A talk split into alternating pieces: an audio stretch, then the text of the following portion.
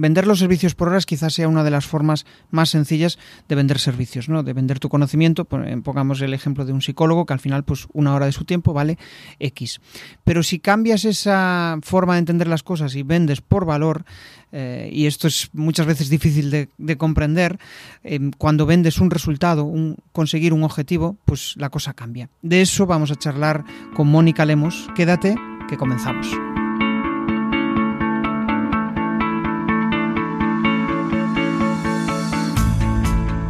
Bienvenido a Comunicar más que hablar. Soy Jesús Pérez Santiago y este es el podcast de los que quieren crear su propia audiencia.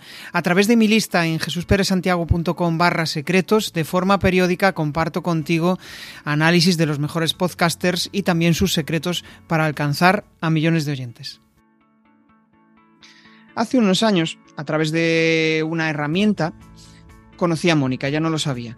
Conocí a Mónica y era, bueno, de hecho lo hablábamos fuera de cámara, ¿no? De, cómo, de cómo le conocí. le dije, ¿sabes cómo? Eh, eh, le, dije algo así como, eh, te conocí a través de tu voz.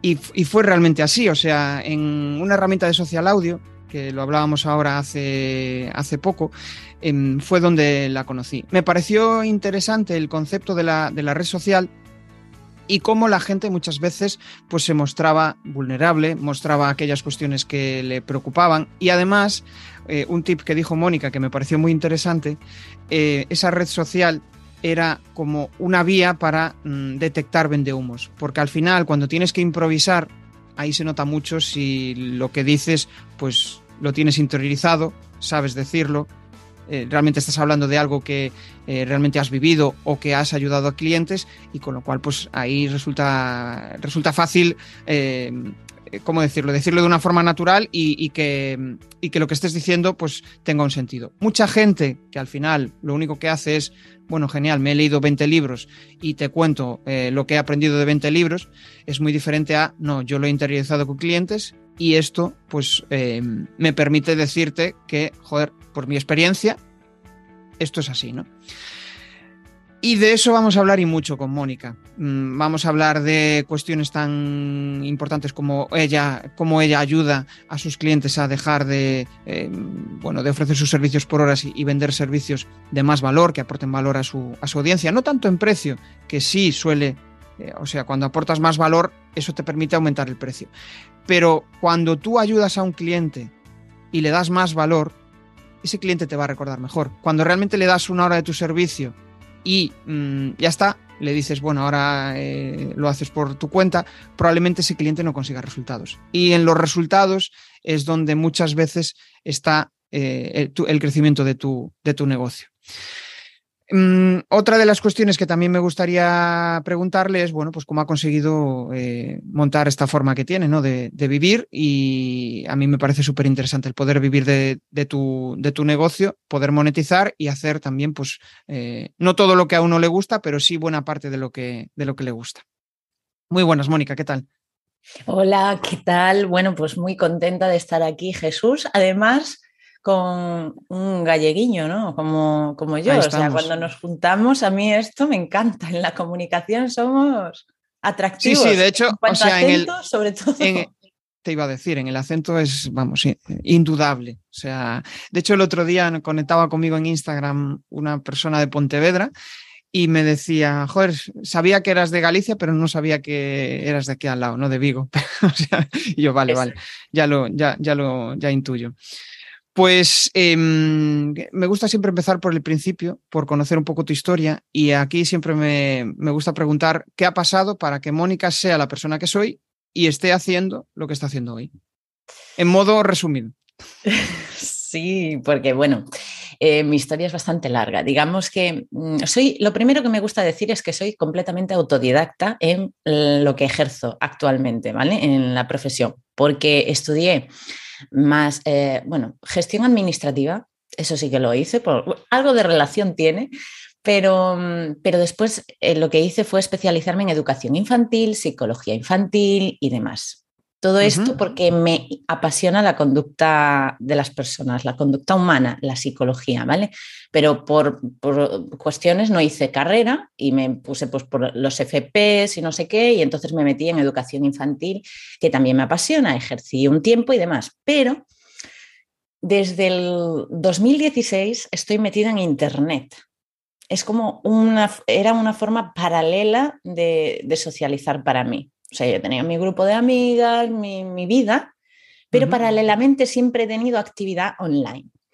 Pues eh, desde que salieron los chats Mi RC, estos del año de la polka, eh, ahí estaba yo recitando poesía con unos scripts que te permitían verso a verso ir publicando ese poema y era una sala con un montón de gente, bastante más mayor que yo, todo se ha dicho. Pero digamos que ese fue mi primer contacto con la tecnología de la información y la comunicación más innovadora, pues eso, por el año 2005-2006. Y a partir de ahí, pues me metí en el mundo de los blogs y fui, eh, yo como persona curiosa por naturaleza, eh, me metí a aprender pues toda la parte más técnica. No era simplemente que quisiera tener un blog donde escribir, pues mm, compartir mis poemas y mis cosas, y lo que me interesaba en cada momento, sino cómo funcionaba, ¿no? ¿Cómo podría yo personalizar mi blog? No sé qué, ¿no? Todas estas cosas. Entonces me fui desarrollando la parte de desarrollo web y de diseño gráfico. Y con el paso de los años, paralelamente, ya te digo, trabajando, estudiando, vida offline, digamos, ¿no?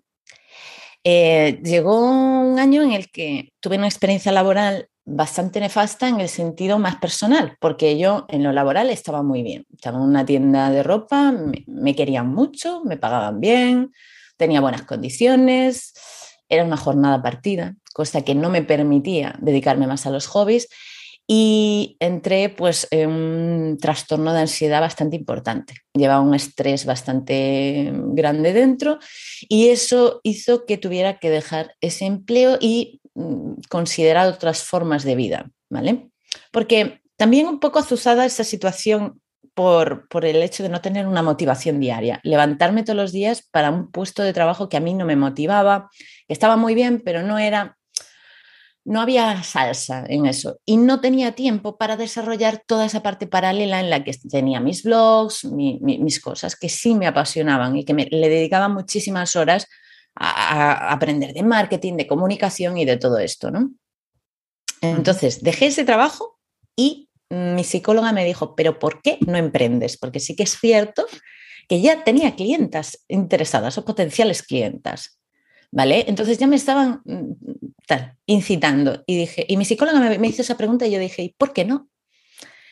Y ahí fue cuando decidí yo empezar a emprender. Y después el crecimiento fue exponencial. Yo mm, no sé, pero creo que todas las personas que emprendemos sabemos que un año emprendiendo es, yo qué sé, cinco en lo normal, ¿no? Es como, y de ahí ya me fui especializando cada vez más en identidad de marca. Eh, al especializarme en identidad de marca, vino ya la necesidad de mis clientes de trabajar y definir modelo de negocio empecé a meter la patita en modelo de negocio, más concretamente en el ámbito de la salud y el bienestar, porque esas eran las clientas que a mí me, gustaba, con las que me gustaba trabajar y, las que atraía también, la verdad, por lo que yo hablaba de desarrollo personal y de estas cosas. Y bueno, pues a raíz de eso fui especializándome, especializándome y hoy pues tengo esas dos líneas de negocio, una más dedicada al branding en consultoría y estudio y otra más de mentoría y acompañamiento ya en la ejecución de emprendimientos, es la parte modelo de negocio. O sea, es como que tienes dos patas que te, em, que te motivan. Por un lado, los servicios, o sea, doy servicios, yo te digo cómo, cómo se hace, te ayudo en todo el proceso. Y por otro lado, yo también te formo, ¿no? Que al final es cubrir esa pata de... A mí, a mí también me es curioso eh, eso, ¿no? O sea, yo empecé primero por formación, porque era lo que me motivaba, y después, eh, porque la gente te lo pide, acabas ofreciendo servicios. No sé si ha sido tu caso si has empezado por formación y después o, han ido a la par.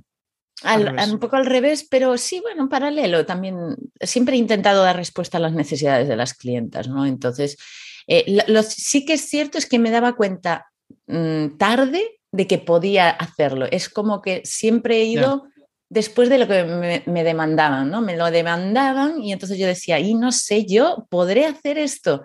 Y entonces pues te lanzas y sí, ves que tienes, bueno, bastante más conocimiento que muchas otras personas, ¿no? Como digo yo, que se han hecho una carrera. Es triste, pero cierto. Es cierto, ahí lo del síndrome del impostor este, ¿no? Que empiezas a... O sea, hay mucha gente que admira lo que tú, lo que tú estás haciendo, pero dices, no, no estoy lo suficientemente preparado como para hacerlo. Y la única forma de sentirte preparado es empezar a hacerlo. ¿Cómo hiciste? ¿Cómo diste ese paso? De, en, cada uno, en cada paso que das, ¿cómo, cómo eliminas ese síndrome del, del impostor? Pues yo soy muy de tomar acción. Soy una mujer de tomar acción y pensar después. Así de claro. o sea, yo, yo, tomo acción y después analizo, pienso, eh, esto qué tal, puedo mejorarlo, no puedo, esto mejor no, esto sí. Y soy muy honesta y transparente. Entonces, si te fijas, he empezado diciendo soy autodidacta. Y esto es algo que hago siempre porque suele ser un motivo de síndrome del impostor.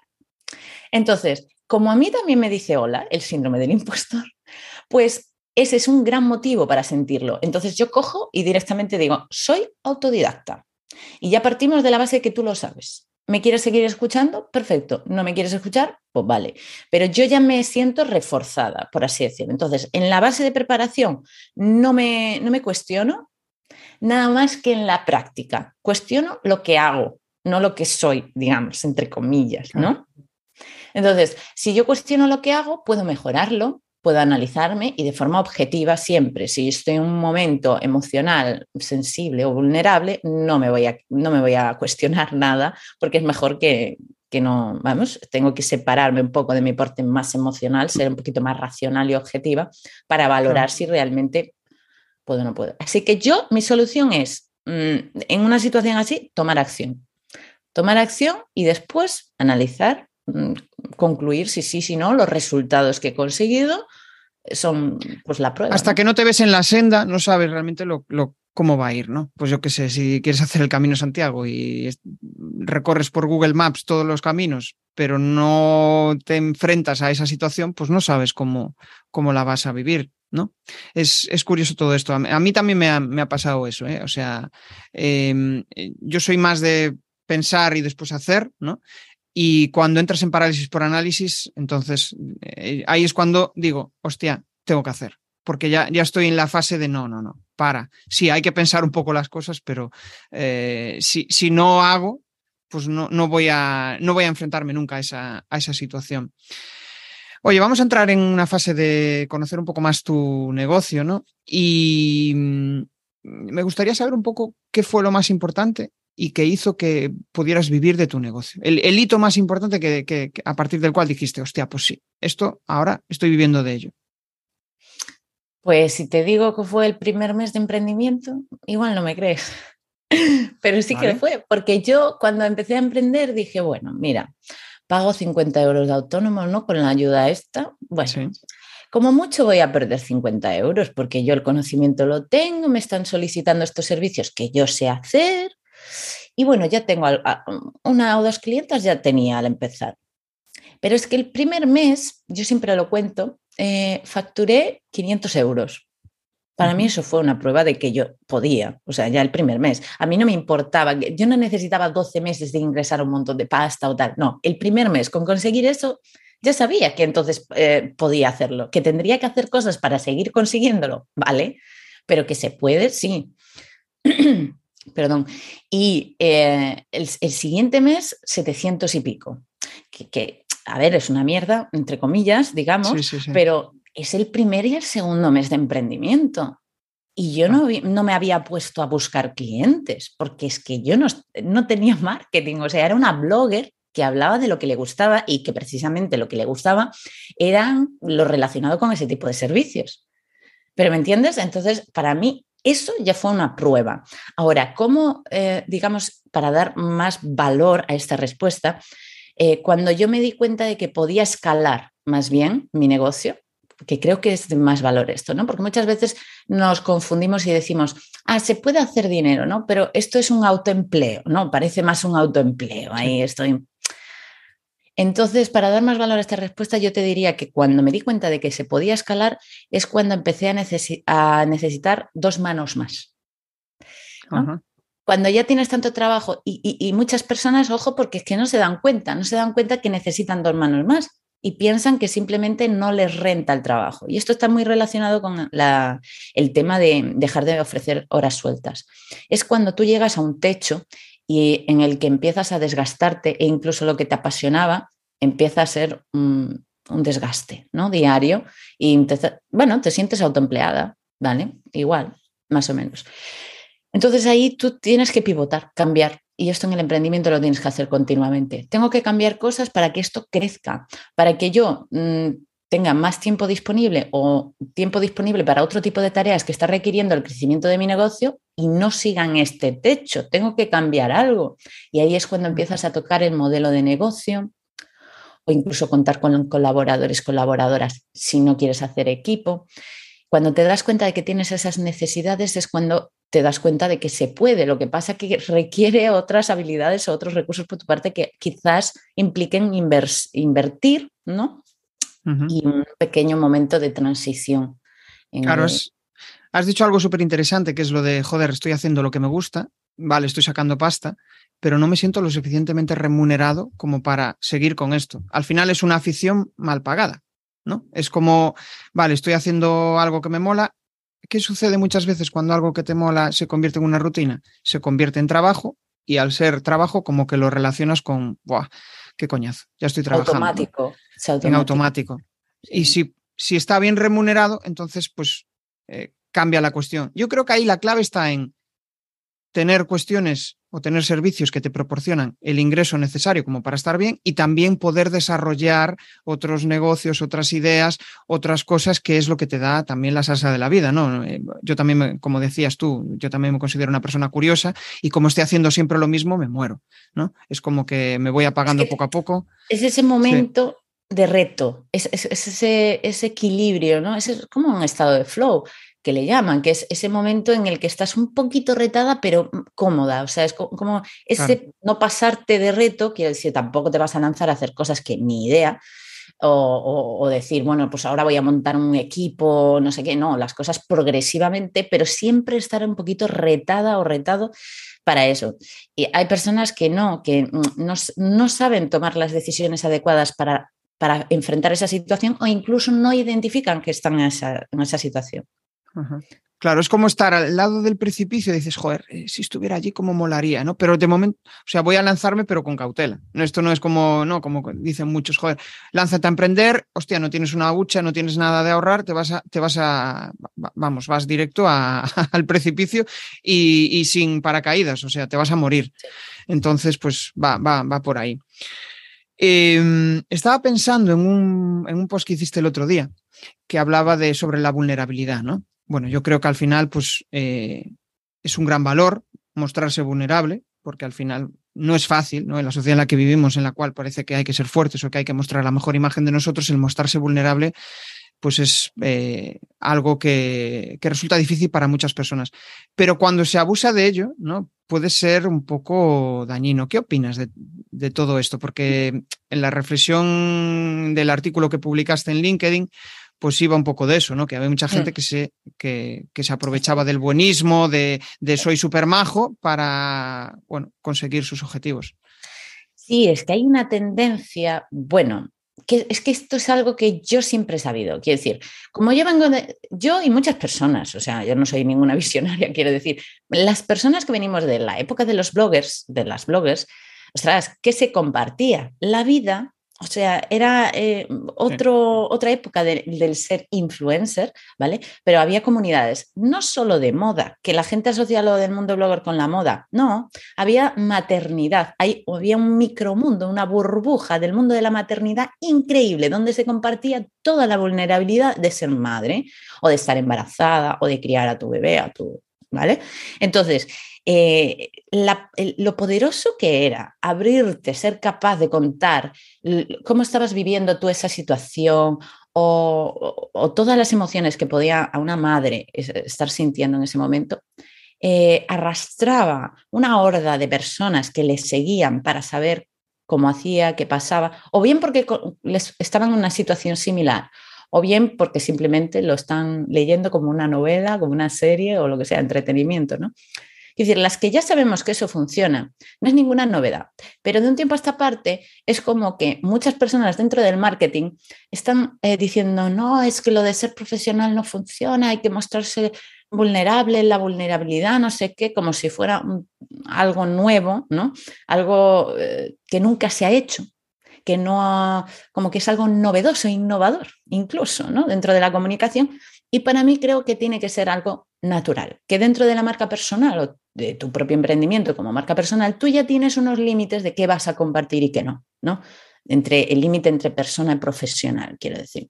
Yo, por ejemplo, tengo unos límites bastante marcados y aunque hablo muchísimo de mi forma de pensar, de mi criterio, de mi opinión, de incluso de mi estilo de vida, pues creo que nadie sabe cómo se llama mi pareja. Ni siquiera sé si saben mucho de, que si tengo pareja o no tengo pareja, ¿no? Quiero decir, no es algo que cuenta a menudo. Y sin embargo, bueno, pues también subo fotos mías, pues a lo mejor, no sé, tomándome algo en una terraza, ¿no? Quiero decir, o mm, también, o sea, hay unos límites que nos marcamos. Dentro de esos límites tenemos que usarlos, quiero decir, eh, hasta el borde. Y eso a veces implica mostrarte vulnerable. Pero también no tienes por qué hablar de nada personal, puede ser en lo profesional, ¿no? Que es un poco el ejemplo, que salía un jefe que hablaba del despido y no sé qué, que ha sido esto muy sonado. Eh, cuando estamos abogando por mostrarnos vulnerables como estrategia de marketing, a eso, a mí eso me rompe el alma. O sea, quiero decir, tiene que ser una cosa natural en la que tú como profesional te sientes también persona, perteneces como profesional al mundo, a la sociedad y entonces quieres compartir cosas para que aporten con la intención de, y eso es lo más importante, la intención ¿Qué tal? ¿Cómo va esta charla? Bueno, a través de mi lista en jesusperesantiago.com barra secretos, de forma periódica comparto análisis de los mejores podcasts y también sus secretos para alcanzar a millones de oyentes. Y claro, al final pongo en duda. Al final es salir de tu yo, de dejar de, de pensar, joder, voy a hacer una estrategia para que el mundo vea que soy, pues, eh, no sé cómo decirlo, pero soy soy súper, eh, ¿no? En vez de que te salga a ti porque dices, joder, yo creo que al final también la clave está en no compartirlo cuando surge esa emoción, sino procesarlo, decir, vale, pues he superado esto y ahora puedo mostrarlo, porque si sigues siendo vulnerable a eso que estás contando, yo para mí no tiene mucho sentido compartirlo, porque aún no has superado eso. No sé, eso es una reflexión que estoy haciendo. Sí, en voz alta, te entiendo. Sí, yo ya lo he reflexionado esto en muchas ocasiones, porque en el tema de Instagram, las influencers y demás, yo no juzgo que una persona pueda salir llorando o en el estado vulnerable per se en ese momento, porque incluso puede ayudar a otras personas a empatizar y no sentirse solas, básicamente. Hmm. O sea que puede tener un valor social, ¿vale? Este tipo de exposición. Pero eh, la intención para mí es lo que cuenta, el objetivo que tienes con eso.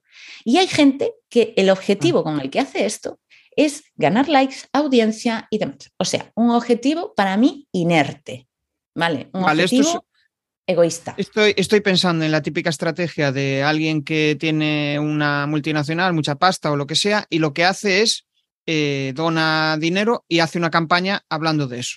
¿No? Al final, pues no lo estás haciendo de, una forma altruista. Si surge, si la gente acaba conociéndolo, genial, pero lo haces porque a ti te sale, porque a ti te, te motiva, ya te entiendo. O sea, realmente es eh, desde dónde lo haces, ¿no? Si lo haces desde el interés de ayudar a la gente o desde el, bueno, pues voy a sacar aquí tajada de, esto.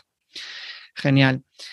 Em, esta pregunta que te voy a hacer, yo, vamos, es obvia pero me gustaría saber un poco qué, me respondes, ¿no? O sea, ¿te consideras una creadora de contenidos? Puramente innata, innata, sí, sí, sí, totalmente porque eh, como te conté, ¿no? Al inicio de, empecé en Internet en el 2006 y pues sí que puede ser que la intención con la que empecé a crear contenido fuese más egoísta quizás o más artística, puramente artística, ¿no? Te puedes imaginar un adolescente, eh, pues poeta, ¿vale? E, e, era lo que era. Entonces lo que quería era iguales que no tenía en mi entorno y que eh, encontré en internet y ahí las personas compartían sus poemas. Entonces yo también me animé a compartir los míos. ¿Vale? Cuando tú, o sea, es que no existe creadora de contenido si no existe audiencia. Esto es importante, ¿no? Entonces, eh, yo, aunque ya escribía en casa, yo ya en, mi habitación escribía, yo tenía mis creaciones y escribí toda la vida el diario, que muchas personas dicen, ah, es que yo escribo diarios desde no sé cuándo, ya, pero es que una cosa es que tú escribas y otra cosa es que lo compartas. Y cuando empiezas a compartir esa interacción es lo que crea que tú seas una creadora de contenido, ¿no? Y desde ese momento que empecé a crear contenido, digamos que tú ya, eh, bueno, yo es que soy una persona que aprende mucho de forma transversal, bebo de muchas fuentes y tengo un pensamiento muy arbóreo, entonces yo siempre ya he empezado a aprender a ver cómo la gente captaba unos contenidos u otros, o dónde o cómo gustaba más, etcétera. Y como soy también una persona bastante creativa, con tendencias artísticas, pues también he experimentado pues, pintura, o sea, en la parte más física y en la, en la parte más digital, diseño gráfico, no sé qué. Y yo desde el 2016 eh, creaba, creaba, pues eh, yo qué sé, dibujando, diseñando, escribiendo vídeos. El vídeo, creo que mi primer vídeo publicado fue en el año 2000, entre 2012 y 2014, o sea que ya fue mucho más tarde. Y me recuerdo que antes de publicarlo mm, casi vomito ¿vale? Porque esa exposición a compartir lo que tú creas eh, cambia según el formato en el que tú te expongas. Y siempre lo cuento porque es anecdótico. Después de seis años compartiendo contenido, bueno, sí que es cierto que los cuatro primeros años era anónima en todos los casos. O sea, era como que esa presión de voy a compartir algo que no he compartido, te generaba esa sensación de, hostia, voy a morir. O sea, me van a venir aquí con antorchas a casa y voy, voy a morir. Ya ves tú que no te ve nadie, o sea, es que no te ve nadie. En el primer vídeo, ¿quién te va a ver? Nadie. De aquella estaban empezando todos los youtubers que hoy son cracks, yo me acuerdo, y no hace tanto, pero ya ves que es que esto es una cosa que ha empezado a crecer exponencialmente. Pero yo me acuerdo, o sea, ¿quién te iba a ver? Pues no, el hecho de darla a publicar, yo estaba con un vértigo tremendísimo. Yo creo que nos pasa a todos, ¿eh? A mí, a mí me pasó. O sea, yo, bueno, aparte de tardar eh, un millón de años en grabar el vídeo porque no estaba perfecto y ahora lo miro y digo, pero qué, qué, qué, idea de perfección tenía en aquel momento, ¿no? Al final la perfección es algo totalmente subjetivo, ¿no? Y, y, cuanto más tendemos a ella, peor. Em, y joder, dijiste algo muy interesante, lo de eso, que tengo una mente ahí muy arbórea. Al final hay una cosa que me gusta de ti, que es como que te autoanalizas ¿no? y compartes eso que, o sea, como que analizas tus fortalezas y las compartes, ¿no? Porque al final, pues es, una forma de, ser consciente de uno mismo, de, de cómo lo haces, de, mm, eh, ¿cómo decirlo? Es como, vale, yo quiero conocerme a mí mismo porque eso es eh, quizá el, camino que quiero recorrer, ¿no? Vale, hablas eh, mucho de vivir de manera consciente. Yo para mí eso es una, lo que tú haces, ¿no? Eso de autoconocerse eh, está muy ligado a eso, a la conciencia. ¿Qué opinas de todo esto? ¿Por qué es importante vivir de manera consciente? Bueno, pues aquí, si me permites, además voy a meter un poquito de spam porque tengo ahí eh, la publicación de mi libro que acaba de hacer hace dos semanas, en el que hablo pues, de todo esto, de cómo desarrollo personal y desarrollo profesional tienen que ir de la mano. Se titula Tu propio éxito. Y lo que dices, a lo que alegas, el tema de que me autoobservo, me, me voy conociendo a mí misma y demás, y me analizo y demás, es em, pues el pensamiento crítico. Todo el mundo lo tiene, así que esto lo puede hacer todas las personas. Pensamiento crítico, ¿qué pasa? Que a lo mejor tenemos que desarrollarlo. Es un poco de auto, autoobservación y mente crítica para cuestionarse las cosas, no para dudar de todo, que son cosas diferentes. Pero es que esto siempre va a permitirte, eh, primero, conocerte mejor y con lo cual vas a saber eh, qué tienes que mejorar, eh, qué no, qué tienes que potenciar, y esto siempre es un beneficio tanto en lo personal como en lo profesional. Y por otro lado, también vas a poder saber dónde estar. ¿vale? E, es como en todos los aspectos. O sea, ¿dónde me voy a comunicar? ¿Qué tipo de negocio voy a crear?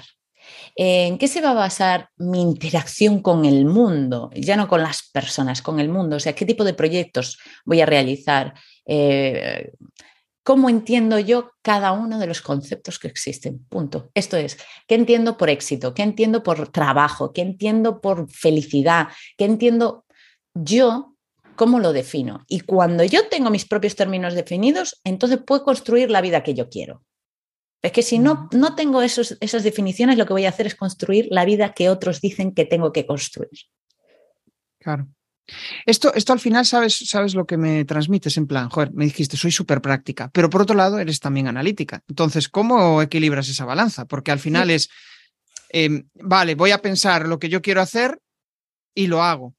O sea, no es que te lances eh, como un loco, ¿no? Que a mí me, tiene pasado en, alguna sesión estratégica o en alguna mentoría, es como que eh, tengo dos perfiles muy diferentes. El perfil de, joder, es que estoy haciendo un montón de cosas y no veo resultados porque me lanzo, me lanzo. Y el otro que está en parálisis por análisis, ¿no? ¿Cómo equilibras eso? Porque yo te, o sea, por lo que dices, eh, intuyo que eres muy práctica, pero por otro lado también eres analítica. Sí, cuando comentabas el tema de la parálisis por análisis, nunca me ha pasado esto. O sea, soy una persona que a mí esto nunca me ha pasado. He cometido muchos errores, la he cagado mucho.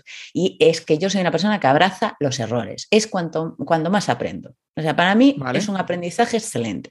Entonces, eh, bueno, pero te voy a poner un ejemplo para que no pienses que soy aquí una impulsiva eh, innata.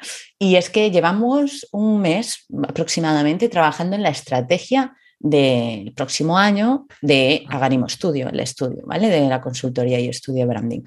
Eh, un mes, poquito a poco. Con mi compi se vino aquí una semana, trabajamos, yo qué sé, en total serían tres horas, porque no trabajamos más, o sea que vivimos también la vida, ¿no? Y nos enfocamos en esos momentos en los que pues teníamos esa concentración y abrazábamos el seguir para adelante con la estrategia quedamos para hacer trabajo, pero no nos agobiamos. Quiero decir, disfrutamos del trabajo. Yo disfruto de lo que hago, aún sabiendo que me puedo equivocar y puedo cometer errores. Eh, yo siempre digo que quizás si no has sufrido mucho en tu vida, si no has llegado a momentos extremos de dolor en tu vida, de sufrimiento, puede que otras cosas te parezcan muy graves cosas que a mí me parecen llanas, como puede ser que la cagues en una campaña publicitaria. yo, he cometido errores de este tipo, o sea, yo he hecho inversiones bastante grandes y he tenido un retorno muy bajo.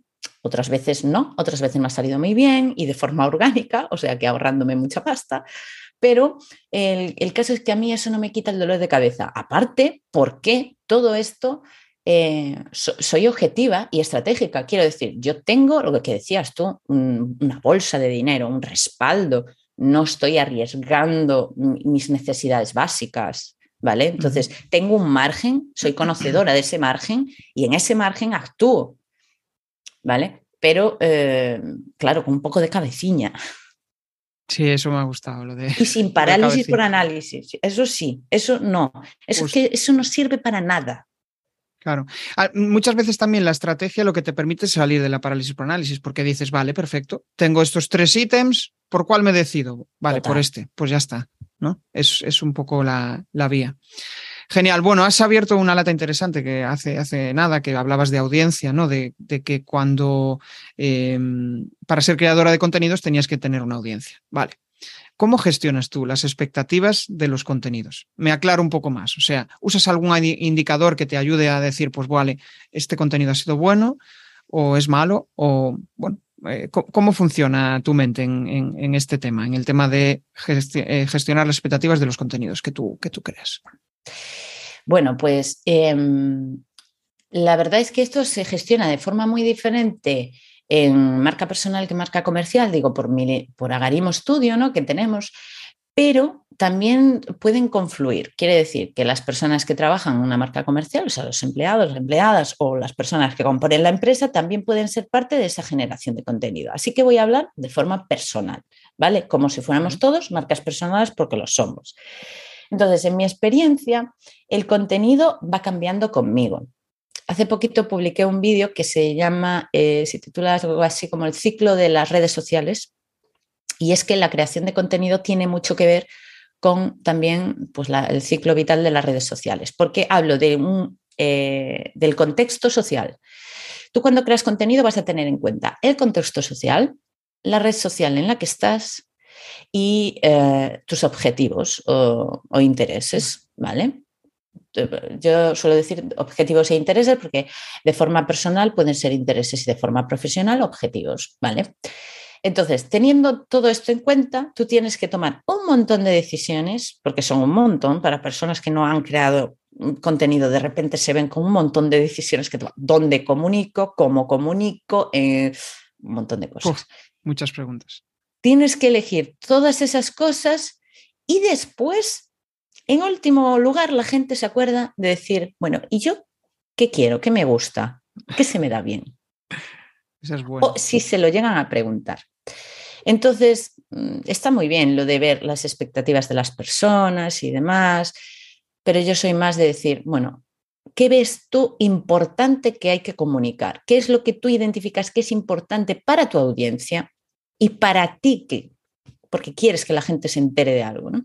Lo que no puedes es, pues como todo, es autorregulación, igual que en la pregunta anterior. Es una autorregulación en la que tú tienes que ser consciente de que no puedes hablar todo el rato de haciendo una dinámica de un formato o de un tema en específico. Tienes que variar para que haya un poquito de todo, de forma práctica, didáctica, educativa o eh, analítica o eh, vulnerable o emotiva o mm, de entretenimiento incluso, o sea, las dinámicas que te sientas cómoda y vas alternando un poco, ¿no? Pero... Estoy pensando yo en, lo que dices, ¿no? y es como, joder, voy a lanzar un podcast que está de moda y tal. Y después resulta, pero joder, si yo no escucho podcast, no me gusta el podcast, no me gusta este formato. Eh, has pensado en lo que igual quiere tu audiencia y te has olvidado de tu parte. ¿no? hay, hay, personas que no, igual lo que piensan es más en su, a mí me mola esto, voy a contar mi rollo, pero resulta que lo que estás contando no le interesa ni Dios porque estás hablando desde ti mismo, no desde aquellas personas que te, que te están ¿Sabes escuchando. ¿Qué pasa? Pues, ¿sabes qué pasa? Que mm, cuando estamos todo el día, esto lo he compartido hace poquito, cuando estamos todo el día pensando o escuchando sobre lo que tenemos que hacer, los tips ¿no? de, para crear contenido y demás, llega un momento que ya no respondemos nosotras esa pregunta. O sea, ya no respondemos qué es lo que quiero hacer. Ya no, porque tengo tanta, es como si tuviera una lista de espera de cosas que debo hacer, que tengo que hacer, que ya, pues es que cómo me voy a poner ya a pensar si ya otras personas más listas, más todo, me han dicho o dicen que esto es lo que hay que hacer. Entonces, yo claro, es como que acabas copiando, ¿no? Dices, vale, pues joder, este tío está haciendo reel, está funcionando, voy a copiarlo y, lo, y, voy a hacerlo yo así. Y lo curioso es que la gente al final lo que valora es el contenido diferente, porque cuando ves copias de otro, dices, bueno, este, ¿para qué voy a seguir a este si ya está este otro que es el que ha empezado a hacer este formato, ¿no? Y lo más importante, y que esto también hay que hablar de ello, es que muchas veces tú te preparas un contenido y dices, esto es que esta, esta, sí, esto es la bomba, esto me lo he currado, no sé qué, y no tiene, vamos, estás ahí tú solita, que ni un like o dos likes, un comentario, tal. Y otros días que te nace de dentro compartir algo que tú dices, una chorrada, cuatro frases. Yo a veces lo hago en LinkedIn, o sea, me viene una idea comparto cuatro frases y ese post gusta muchísimo más que otro que me he currado un día, a lo mejor, yo que sé, 40 minutos, ¿sabes? Y tú dices, ¿E-, ¿esto qué significa? Una, no significa nada. Dos, refuerza la, idea de que tienes que ser genuina. Y eso significa pues, ser tú misma, ¿no? Ser más tú y que te dejes guiar un poco más por tu intuición. Claro, has dicho ahí algo de, joder, a veces me funciona mejor este que otro y no sé por qué. Al final, crear contenidos muchas veces va de, vale, sí, eh, tener una perseverancia, una estrategia, pero muchas veces va de probar. Porque... Justo Jauma ayer hablaba de esto y bueno, Jauma, mm, que la entrevistaste también, habla muchas veces. Mm. Sí, habla muchas veces de este tema y, y él es ejemplo de esto, ¿no? Él prueba continuamente y lo que le ha funcionado lo sigue repitiendo. Si a mí me preguntas, pues claro, yo también lo haría. Pero si me aburre lo que funciona, dejo de hacerlo, ¿eh? O sea, para mí no está... No es un sacrificio, o sea, no se convierte en un... No, no, digo que aunque a la ah. gente le guste algo, si a mí me aburre, dejo de hacerlo. Sí, es que si no, eso... Estoy yo primero. Dale tú, dale. Sí, sí, estaba pensando en lo que decías, claro, porque incluso es contraproducente, ¿no? Porque si acabas en una rutina de decir, joder, qué coñazo, hoy tengo que hacer este contenido, al final eso te desmorona todo tu el negocio. Porque, porque el negocio eres tú. Claro, el negocio eres tú. Si lo que estás haciendo ya no te llena, hostia, tienes que cambiar algo, ¿no? Sí. Yo creo que, bueno, a todos nos pasa eso. O sea, yo determinados formatos que estaba haciendo, digo, joder, es que me, está desgastando esto. Y digo yo, pues tengo que hacer algo para cambiarlo. Me pasó con el, con el podcast, ¿no? Al principio, cuando empecé, no sé, igual llevaba 15 o 20 episodios y llegó un momento en el que decía, pero me aburro en las entrevistas. Y dije que tengo que hacer algo porque no puede ser, ¿no? Entonces empiezas a cambiar y de repente dices, hostia, pues cuando me acerco a esa eh, genuinidad eh, es cuando empiezo a disfrutar, ¿no? Y, y, y, todo empieza, empieza a cambiar, por lo menos a nivel mental. Ya no estás sufriendo, dices, joder, resulta que estaba, estoy haciendo algo que me mola, que, que, que era lo que soñaba, que era qué tal, y ahora me estoy aburriendo con esto. ¿Qué coño pasa? sí. y, es de risa porque, mira, es que la gente, mentores, mentoras, eh, gente del marketing y demás, está harta de repetir, tienes que ser tú misma, tienes que ser tú mismo, pero esa misma gente te dice cómo tienes que hacer las cosas. Y mm, quiero decir que te dicen que seas tú mismo porque funciona. O sea, no te lo dicen porque es que funciona y también funciona eh, esa forma de hacer lo que dicen que funciona a algunas personas. Pero aquí es donde entra ese pensamiento crítico que yo siento que es imprescindible para todas las personas y decir, bueno, siendo yo misma, ¿qué estrategias me funcionan? ¿no? Y adaptarlo todo a ti. Y, y como persona que eres vas a evolucionar, vas a cambiar. Igual que las redes sociales, por eso te digo que a veces tiene mucho que ver porque las redes sociales se crean en base al contexto social, ¿no? A las necesidades e intereses de las personas en ese momento o esa forma de socializar.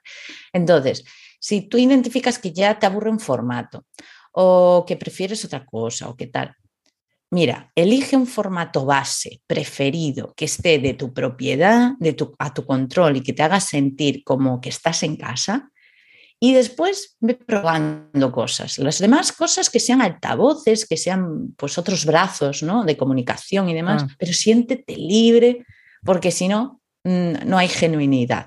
Es, tienes que ser única, unicidad. A mí me gusta llamarle unicidad. Ser tú misma, ¿no? sentir esa libertad de poder hacerlo. Encontrar ese equilibrio, ¿no? Entre lo, lo que a ti se te da bien, lo que disfrutas y que la gente también, pues obviamente te haga caso. Si no, pues al final estás hablando tú solo. Mm. Está, está guay eso. Em, hablabas antes de LinkedIn, ¿no? Como que generas contenido en LinkedIn. Em, ¿Cuál es tu formato y tu red favorita para crear contenidos? Pues mira, pues si yo te hablo de, que las redes sociales eh, son, están generadas en un contexto social que llevo desde el, 2010, desde el 2006 en Internet y demás, mira que no he visto yo redes sociales. O sea, yo he estado en 20, he usado Messenger, eh, todas esas cosas, ¿vale? Cosas que han desaparecido. MySpace, por ejemplo, MySpace no la he usado. Esa no, no, no la he usado. También ha sido selectiva, todo se ha dicho. Pero bueno, em, nunca, nunca he tenido una red social favorita, la verdad. O sea, me gusta mucho probarlas todas. Es como, me gusta meterme un poquito si, si, si, veo que hay flujo de personas, claro, porque si no, no. Y si me produce curiosidad, yo entro, la prueba, la pruebo y si me siento cómoda, tal. Por ejemplo, probé TikTok estuve bastantes meses, mm, no con una estrategia fija, ¿vale? Simplemente pues probando y demás.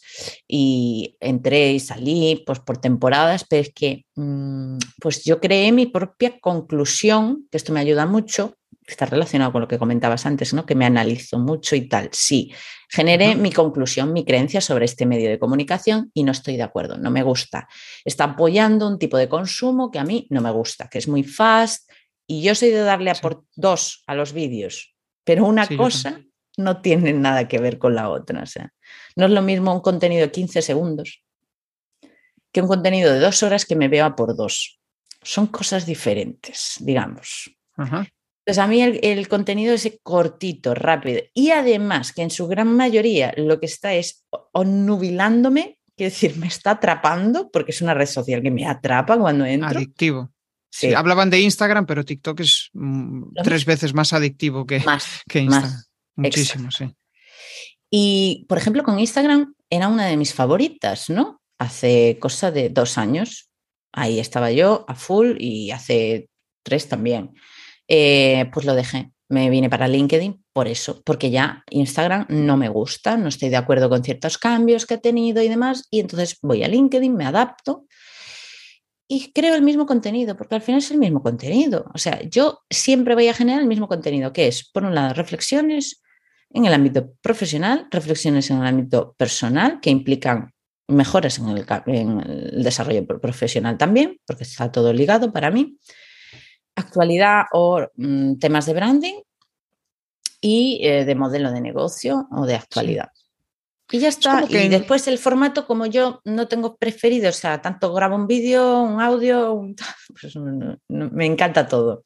Es como que en LinkedIn las cosas van un poco más lentas, ¿no? O sea, de hecho, pues yo qué sé, yo suelo hacer píldoras de formato, estoy también probando en Reels y en TikTok. Y, y es como eso, haces esa píldora y, dices, joder, en, en LinkedIn ha pasado totalmente inadvertido. En cambio, en Reels, pues mm, dices, hostia, ¿por, qué coño conseguí 5.000 visualizaciones eh, con este vídeo de 40 segundos? Y, va un poco con eso. Al final es como que eh, en Instagram o en TikTok estás buscando esa dopamina, ese, contenido que te resuelva la vida o que te haga feliz. Y muchas veces esas reflexiones mínimas, pues parece que te transforman en eh, un microsegundo, ¿no? En cambio, en LinkedIn es como vamos al aprendizaje, pero más lentamente. Yo por lo menos lo que intuyo. Vale, hay, mucho postureo en LinkedIn, ¿vale? Sí, lo hay. Pero al final yo creo que eso también es un tema de a quién sigues y a quién filtras. O sea, pues si sigues a todo el mundo porque sí, pues claro, estarás viendo contenidos mm, de mierda, por decirlo de alguna manera, ¿no? Eso pasa en todas las redes. O sea, yo hay discusiones que digo, esto ya lo he vivido. Esto es como ¿no? un, gozo de esos que parece que estás viviendo algo que ya viviste. No sé. Porque hay sí, esto se repite. Hay muchos temas, sí. Porque, a ver, antes de que Instagram fuese lo que conocemos por Instagram, solo estaba Facebook, o sea, era la más tal. O sea, y, y esto te estoy hablando antes de que metieran los anuncios, ¿vale? Vale. Claro, entonces, en ese momento Facebook era la leche, o sea, era lo mejor. En ese momento la gente comentaba, los grupos funcionaban increíble, eh, conocías a un montón de gente, metieron la publicidad y aún funcionaba todo muy bien, porque de hecho pues metías un euro, un euro y, lo petabas, o sea, aquello era tremendo, yo me acuerdo de, haber invertido 5 euros de aquella en no sé qué estaba promocionando y flipar. Y esto no hace tanto, ¿eh? esto, pero cuatro años o así, tampoco y flipar con 5 euros lo que podías hacer, o sea, increíble. Y, claro, eh, ese entorno que se generaba, esa audiencia, esa visibilidad tan grande que conseguías en Facebook, hoy, ¿qué es Facebook? Nadie va a Facebook, o sea, solo sectores muy específicos, ¿no? Eh, negocios muy específicos donde les puede ir genial trabajar Facebook y les puede funcionar muy bien. Pero si no, o sea, en Facebook está el cuñado, mi madre, no sé, o sea, es más familiar, ¿no? Es más de otro tipo de entorno de comunicación, no tan profesional, ni, bueno, en fin, otro tipo de estrategias quizás. Y, claro, nos quejamos de Facebook en su día. Ahora está pasando con, con, Instagram ya desde hace tiempo, un poco lo mismo. Pues ya no hay esa conversación, porque al principio había mucha conversación entre personas, se socializaba y se perdió con los anuncios, las cosas rápidas, etcétera, etcétera. Y en LinkedIn, pues mm, a lo mejor llega también. Entonces yo siempre recomiendo que, que, sepas, tengas la capacidad de adaptarte y cambiar de entorno, de comunicación, de red social, que pruebes, qué tal, y que tengas ese tuyo, ese base de comunicación donde la gente que te conozca ya siempre puede ir a junto tuya, ¿no? Pero yo creo que es un ciclo y que curioso esto. Me, estoy acordando de, o sea, TikTok para mí yo creo que es de las redes que menos conversación genera. Sí, eh, porque em, al final esto es tan rápido, va pum, pum, pum, pum, pum, em, que em, en cambio hay una red que a mí me sorprendió para bien, que es YouTube, y genera comentarios. O sea, que yo pensaba, ¿a quién coño va a ver mi vídeo, no? Y de repente ves un comentario y dices, ostras, porque aunque no lo parece YouTube, vale, los shorts sí que son súper rápidos, pero YouTube es una red de intención de búsqueda. O sea, la gente en ese momento está buscando algo que le interesa. Con lo cual, si dura una hora la charla, se la va a tragar porque le mola, ese, ese contenido. Y eso, eso sí que yo creo que es, eh, vamos, eh, algo, algo positivo, ¿no? Que vale, pues esto me interesa, porque en TikTok al final es eso, perder el tiempo. Y, yo, por ejemplo, me pongo, o, sea, con. No soy usuario, mm, eh, ¿cómo decirlo? Igual entro una vez al día en TikTok cuando quiero subir los vídeos. Pero, ¿sabes lo curioso? Entro a, subir mis vídeos y acabo igual estando 10 minutos ahí. Digo yo, pero espera, ¿qué estoy haciendo? Y desconecto. Cuando, cuando, me, cuando me vuelvo consciente es cuando digo, para, que al final esto no me aporta nada. ¿no? Al final, em, yo lo que busco en los contenidos y en las redes mi principal objetivo es aprendizaje. O sea, no me lo tomo como entretenimiento. Si quiero entretenimiento, pues me voy a pasear, miro una serie o miro tal. No, no considero que las redes sean un buen sitio para entretenerse, porque es adictivo. En cambio, sí es un buen sitio para aprender si filtras a aquella gente que te, que te puede aportar. Bueno, fuera de esta reflexión, vamos a entrar, ya llevamos un buen rato charlando, y vamos a entrar en, el terreno de mentalidad, que a mí me mola. Yo creo que toda la charla llevamos hablado de, mentalidad, ¿no? Pero eh, vamos a andar un poco más. ¿Qué, tareas son las que más te bloquean en tu día a día? Eh, más bien, o sea, cuando me bloqueo, porque no, no hay tareas que me bloqueen, sino, eh, bueno, a ver, explico. A ver, es que soy una persona, pues eso, multipotencial. Entonces, esto significa, y de toma de acción, esto significa que yo todo el rato estoy haciendo cosas. Es que lo que me cuesta es dejar de hacer cosas, con lo cual, cuando me paralizo, cuando me bloqueo, mm, pues no, no me pasa esto. Al contrario, lo que me pasa es que yo tengo que identificar qué multitarea estoy haciendo, o sea, qué cantidad de multitarea estoy haciendo, cuándo tengo que parar cuándo tengo que enfocarme en cosas para ser más eh, productiva en eso. Es que no sé si te vale mi respuesta, pero yo te puedo contar cómo hago para focalizarme y concentrarme. Pues vale, te iba a preguntar cómo haces para desbloquear, pues venga, cuéntame. no, es que desbloquear, claro, es que como no me bloqueo, no te puedo decir, porque yo no me bloqueo no me bloqueo, me, al contrario, puede ser un bloqueo de tantas cosas, o sea, estar absorbiendo tanta información, porque soy una persona ah. que yo cuando estoy, imagínate, estoy escribiendo un artículo o estoy viendo un vídeo que tengo que ver o cualquier cosa. Cualquier tipo de información de la que no sepa nada, pero me, parezca curiosa, tengo que ir a ver más información. Pero no es algo que pueda dejar para luego, o sea, no tengo que ver o encontrar la información para guardarla o lo que sea, pero mm, necesito saber o responder cosas en ese momento, porque, a ver, es un contenido que estoy viendo en ese momento, después no me voy a acordar, entonces es importante, necesito saberlo, mi mente es así. Entonces, ¿qué pasa? que en un día a lo mejor eh, tengo, pues no sé, bueno, en el móvil tengo 80 ventanas abiertas, en el ordenador tengo un montón. claro, tengo... Sí, me recuerda a alguien. Tengo nueve páginas web, ¿eh? Administro como nueve páginas web, así entre unas cosas y otras que tú dices, pues sí, sí, tengo. Proyectos activos tengo menos, tengo cuatro o así, ¿no? Pero claro, y entonces eh, entras en uno, haces una cosa, entras en otro, ¿no? Y entonces al final no acabas lo que ibas a hacer en la primera, no sé qué. Entonces, para mí eh, es una cuestión de, de hablarme a mí misma y decir, venga, esto lo tienes que hacer, esto es disciplina, disciplina, para poner foco, cerrar todo lo demás. Puede parecer un tópico, pero tengo que bajarme como todas las pestañas, dejar solo esa y decir, bueno, antes de las no sé qué hora, tengo que tener esto hecho. Y cuando termine esto, entonces tal. Si tengo muchos distractores, voy a seguir así en la cola de, una cosa y otra y tal. Es cierto lo de... Es muy importante que si hay alguien que sea como yo, que esto solo funciona si también te permites fluir en otros momentos. Si tú todo el rato estás intentando ir en contra de tu naturaleza, porque esto no es solo por internet, quiero decir, nos pasa hablando con la gente, ¿vale? Las personas que somos así, eh, pues yo estoy en un grupo de personas y la persona está contando no sé qué historia y en el medio hay algo que me interesa y yo le pregunto y yo necesito, ¿y cómo esto? ¿Y cómo ¿Y por qué? Y no sé qué. es como un niño cuando pregunta el por qué, por qué, pues es así, ¿vale? No es internet, es eso. Entonces, tú tienes que permitirte fluir en, en otros momentos y decir, bueno, hoy voy a trabajar fluyendo. Hoy, pues vale, si me alargo la tarea porque estoy investigando sobre otras cosas, pues tal, porque además no es tiempo perdido, ¿eh? eso te lo puedo asegurar. Es que cuando fluye la cosa es cuando, eh, a, mí me pasa, es cuando de repente cambio el formato de los contenidos porque un día estaba fluyendo y dije, hostia, este es el formato que me mola, ¡pum!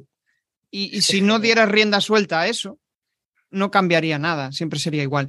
Y hablas de la disciplina, yo creo que es una de las principales fuentes de felicidad, porque si no estaríamos en la procrastinación constante. ¿no? De repente yo que sé, hostia, tengo que, tengo que hacer un vídeo de este contenido, que llevo tiempo deseando hacerlo. Y pero de repente un día digo, no, pues vale, ¿qué voy a hacer? Vale, A, B y C, perfecto. Y cuando lo terminas dices, hostia, lo logré, joder, que parecía imposible, ¿no? Lo que decías tú de cuando empiezas una estrategia de contenidos, es que claro, tu cerebro piensa en todo eso, que igual va a ser un año de trabajo, y, se vuelve loco. Pero en cambio, cuando lo vas diseminando en pequeñas tareas, ahí es cuando dices, ah, vale, si acabo la primera, después puedo ir a la segunda, y después puedo ir a la tercera ese orden y, ahí yo creo que es donde, bueno, pues eh, los mentores ayudan un montón, ¿no? A, poner eh, las bases y ayudarte a encaminarte, ¿no? A acompañarte en todo ese, en todo ese proceso. Eh, mm, seguimos avanzando y mm, voy a entrar en algo que, joder, que, bueno, pues mm, es algo que resulta complejo, ¿no? Y, más cuando muchas veces decides decides dejar un trabajo por cuenta ajena y montar un trabajo por cuenta propia y decide y, lo montas para tener más tiempo libre. Y te encuentras en que no lo tienes. ¿Vale? ¿Cómo encuentras el equilibrio entre trabajo-tiempo, entre trabajo, clientes y tiempo de ocio? Eh, pues dejando de ganar tanto dinero. Eso es lo primero. O sea, no puedes quererlo todo. Esto es imposible. O sea, tú no puedes decir, y menos al inicio. O sea, al inicio vas a tener que currar un montón ya para lo mínimo. pero sobre todo no porque tengas mucho trabajo, sino porque no vas a saber gestionarlo. O sea, tienes muchas cosas que aprender. Al principio es así, todos pringamos y eso es normal. Lo que pasa es que nos venden la moto de que, no sé, emprender en, Internet es gratis, ¿sabes? Y no, perdona, mínimo el tiempo te va a costar, ¿no? Que, que yo siempre cuento que yo también empecé muy bien porque yo llevaba muchos años online, quiero decir, yo ya tenía una comunidad, ¿no? Que eso es lo, eso es algo que la gente, claro, no, la comunidad hay que crearla. Si nadie te está leyendo, nadie te está viendo, pues claro, es que, ¿a dónde vamos? Entonces, lo primero es entender que si quieres ser fiel a tu vida personal, a equilibrar, a ese equilibrio, a lograr de verdad ese equilibrio, si tú emprendes realmente con un propósito bondadoso, sí, porque si estamos hablando de emprender para ganar dinero, pues mira, te deslomas, ¿vale? Y no hay otra. O sea, no, te puedes olvidar de tu vida personal. Pero si tú lo que quieres es crear un estilo de vida a tu, manera, emprender con un propósito bondadoso, etcétera, tienes que ir lento. El crecimiento tiene que ser progresivo, no exponencial. A no ser que tengas una capacidad económica brutal para invertir en un equipo que te ayude a crecer exponencialmente, por supuesto. Esto siempre lo digo, o sea, sí, se puede crecer exponencialmente si estás decidida a invertir todo el dinero sin garantía de resultados. Todo se ha dicho. Porque esto nadie te lo puede asegurar. Mm, Entonces, yo siempre recomiendo aceptación. Aceptar que esto es un proceso, es un camino y que como no seas feliz desde el día uno, mal vamos. Ya estás tomando malas decisiones. Sí, si no eres feliz, estás tomando malas decisiones. Es como aceptar eh, un estilo de vida, ¿no? un estilo de vida que te proporcione ingresos y que te permita tener esa libertad que eh, pues igual otros trabajos no, te lo, no te lo permiten. Pues si hoy me apetece, hostia, hoy hay un evento, eh, es a esta hora, ah, pues puedo ir, perfecto. ¿Por qué? Porque yo me organizo mi trabajo. O porque te apetece mm, eh, estar con determinadas personas a tal hora X día. Si tienes un trabajo, pues ah, por cuenta propia, por, por, cuenta ajena, pues probablemente no puedas organizar tu vida de esa manera. Pero a cambio la incertidumbre se eleva. En, cuenta propia. No solo aplica al tiempo, porque muchas veces pensamos en el tiempo de dedicación, pero esto aplica para todo, incluso valores. Quiero decir, en, el entorno de la consultoría del branding, estudios, agencias de marketing y demás, por ejemplo, eh, me, consta que se cogen trabajos donde se gana un montón de pasta porque sí, porque es un contrato de mucha pasta y ya está, ¿no? Y yo he rechazado trabajos muy buenos porque no están alineados a nuestros valores y principios en, nuestro estudio. ¿Y esto cuánta gente lo hace? Muy poca, ya te lo digo yo. ¿Y qué pasa con esto? Que tú no sientes autorrealización, satisfacción, no, tu vida personal no se ve enriquecida por tu trabajo, sino todo lo contrario. Y esto lo que hace es cargarte de losas diarias en las que tú te sientes solo, pues mano de obra, con la, ya sabemos que tiene buenas connotaciones también, pero ya sabéis a qué me refiero. Sí, sí, esto, de hecho lo hablaba ayer con un consultor de marketing y me decía, joder, cuando rechazas un trabajo o alguien, como que te hace más interesante. En plan, joder, eh, ¿por qué este tío no me acepta? ¿no? Es como, pero lo curioso es que igual aceptando ese trabajo, el resto de, em, o sea, lo que te estaba funcionando muy bien en tu modelo de negocio, igual te lo tumba, porque te da esa seguridad de decir, qué guay, voy a tener ingresos durante X meses, pero resulta que te estás rodeando de gente que no te aporta nada que igual lo único que te ves como mano te mete prisa y, solo ves em, justo. Y eso al final es como, vale, si a ti te mola estar en esa vorágine diaria de apagar fuegos constantes, bueno, yo creo que no le gusta a nadie, pero si, si te, y también depende mucho de las necesidades monetarias que tengas. Ah, de ahí lo que decías tú de la prisa.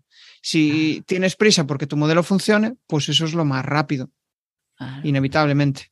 Mm. Claro, pero bueno, tienes que saber que cuando te olvidas de tus valores, principios, intereses, deseos, etcétera, eh, estás firmando un certificado de estrés y eso probablemente te dé una garantía de enfermedad. Hay que pensar así. Y sin salud, lo siento, pero no somos nadie. Sí. Después andas en modo automático todo el día en plan, eh, pensando en eso, llegas a junto a tus amigos, joder, es que no sé qué, es que tal. Entiendo desprecio por tu vida. Sí. Básicamente. Sí, tal cual. Bueno, pues vamos a entrar ya en la fase final. Te lanzo una pregunta antes de entrar en las cuatro preguntas incómodas que yo le, que yo le llamo. ¿Le recomendarías a un profesional del mundo offline que empieza a crear contenidos? ¿Profesional o empresa? Pues eh, sí, mm, a ver, eh, todo depende, esto es una respuesta muy gallega, ya lo sabes, pero, pero en rasgos generales sí. Vale, y ahora viene el, la explicación. ¿Por, qué? Vale, eh, te explico. Em, vamos a ver, hay personas que a lo mejor su diferenciación es ese, no estar.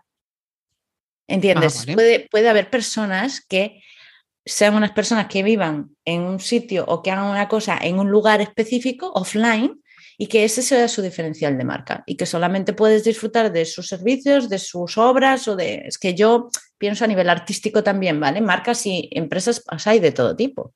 Entonces, puede que tu diferencial sea única y exclusivamente saber de ti en un entorno, en un lugar, en un tal que sea offline. Salvo en esos casos particulares, o sea, que son muy particulares, ¿vale? Que puede haber más, pero bueno, he dado un ejemplo. Eh, en todos los demás, creo que sí, porque Internet lo que ha hecho es que el mundo sea pangea, o sea, que todos los continentes se hayan unido y demás. Entonces, eh, tenemos más accesibilidad a los grupos sociales con los que mejor vamos a conectar, seamos marcas, seamos personas, da igual, vamos a encontrar generar esa comunidad o grupo social o encontrar más a esas personas afines a nuestro propósito, movimiento, lo que sea. Entonces, para mí, crear contenido es em, estar ayudando a que otra persona que te necesita conocer, te conozca. Es como lo que le podrías estar contando a tus colegas o a tus clientes de aquí al lado, pues estás abriendo el abanico a, a mucha más gente. Yo al final Internet para mí es interesante por eso, ¿no? Yo, por ejemplo, cuando lanzaba mi modelo de negocio, cuando aún estaba en, esa idea de qué coño hago, era, no, o sea, a mí me gustaría trabajar desde casa y no pensar solo en el negocio local, sino pensar a nivel eh, nacional o Latinoamérica. ¿Por qué? Porque, joder, cuando estás en un nicho muy concreto, encontrar a gente igual de Vigo que te necesite es complicado. Por eso lo que tú dices, si te funciona tu modelo de negocio y tienes suficiente mercado en stand offline, pues genial, no te hace falta exponerte a este nivel, porque al final exponerse tiene sus, su trabajillo a nivel personal. Hay negocios en los que tú no necesitas comunicar porque otros están comunicando por ti. También. O sea, hay otras estrategias, quiero decir. Pero mm, pero sí que es cierto que, te da muchas oportunidades, o sea, una cantidad de oportunidades brutal.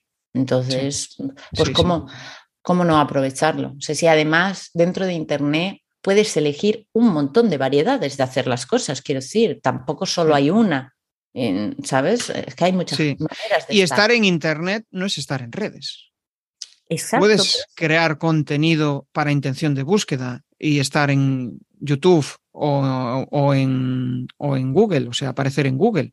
Vale, es más trabajoso, pero es otra alternativa, no tienes por qué exponerte, ¿no? Estar online a veces es crear tu perfil de, Google My Business.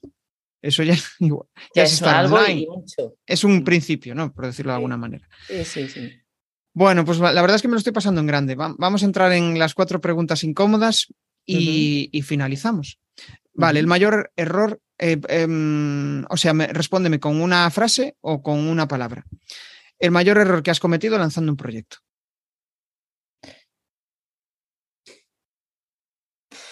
Es muy difícil.